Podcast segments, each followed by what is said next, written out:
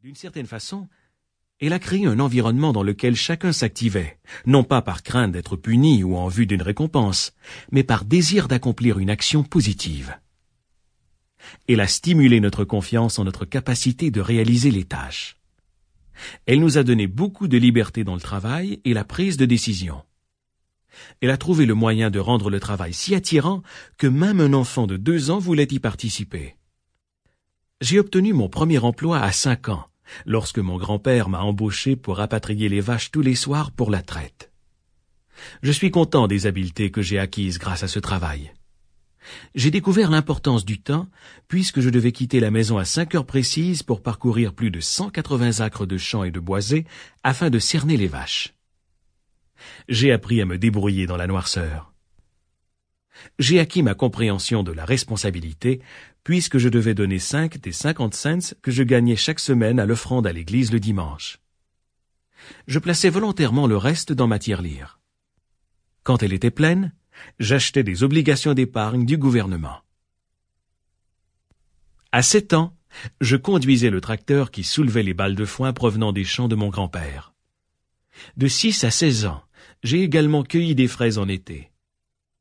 Quand cette saison se terminait, ma famille et moi ramassions des framboises, des bleuets et du foin dans les fermes de la région. Dans chacune de ces tâches, j'avais un contrôle considérable sur ma vitesse d'exécution et le temps passé au travail. À la fin de chaque journée, je savais si mon rendement avait été bon ou mauvais. Les premières marchandises que j'ai produites étaient des paquets de bois d'allumage que mon frère et moi coupions à partir de vieux troncs de cèdre.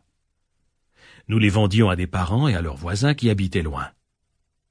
Cette expérience m'a enseigné non seulement à me servir d'une hache et d'une scie mécanique, mais aussi à conditionner un produit et à déterminer son prix de vente. Quand j'avais treize ans, mon oncle m'a offert un bouvillon que je devais élever.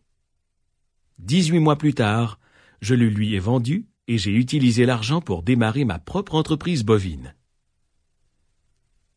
Ces expériences de travail de jeunesse ont été plus importantes que mes études scolaires pour ma compréhension du milieu de travail et des affaires. En fait, je ne me souviens pas d'avoir entendu les mots plaisir et travail dans la même phrase lors de mon passage à Harvard. Les six années que j'ai passées au gouvernement fédéral ont également été cruciales pour ma conception de ce qui fait un milieu de travail plaisant. C'est durant ces années que j'ai appris qu'une mission donnait un sens au travail.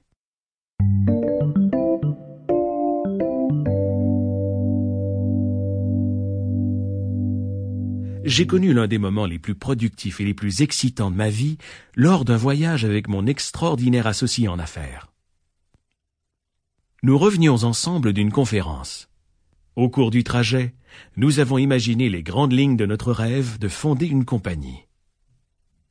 Durant cette conversation, la seule référence ayant été faite aux valeurs et aux principes éventuels d'AES a été un commentaire de Roger. Amusons-nous. Notre prémisse était la suivante. Si la production de l'électricité n'était pas la propriété du gouvernement qui la réglemente, la concurrence entre propriétaires ferait baisser les prix et améliorerait le rendement et le service. Nous avons inauguré la compagnie en janvier 1982.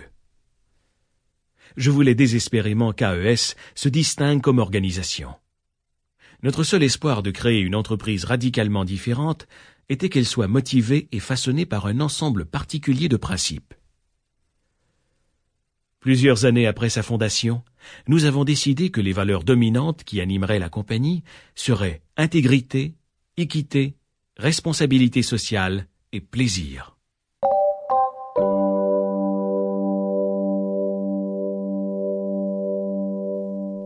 Quand mon associé a utilisé le mot amusant afin de décrire le genre d'environnement de travail que nous voulions créer, ni l'un ni l'autre n'aurait pu deviner tous les niveaux de sens qu'il contenait.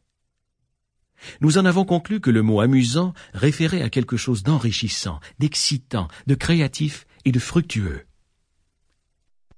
Une compagnie pouvait être une source de plaisir, a fait d'AES une entreprise alerte et vivante durant des années.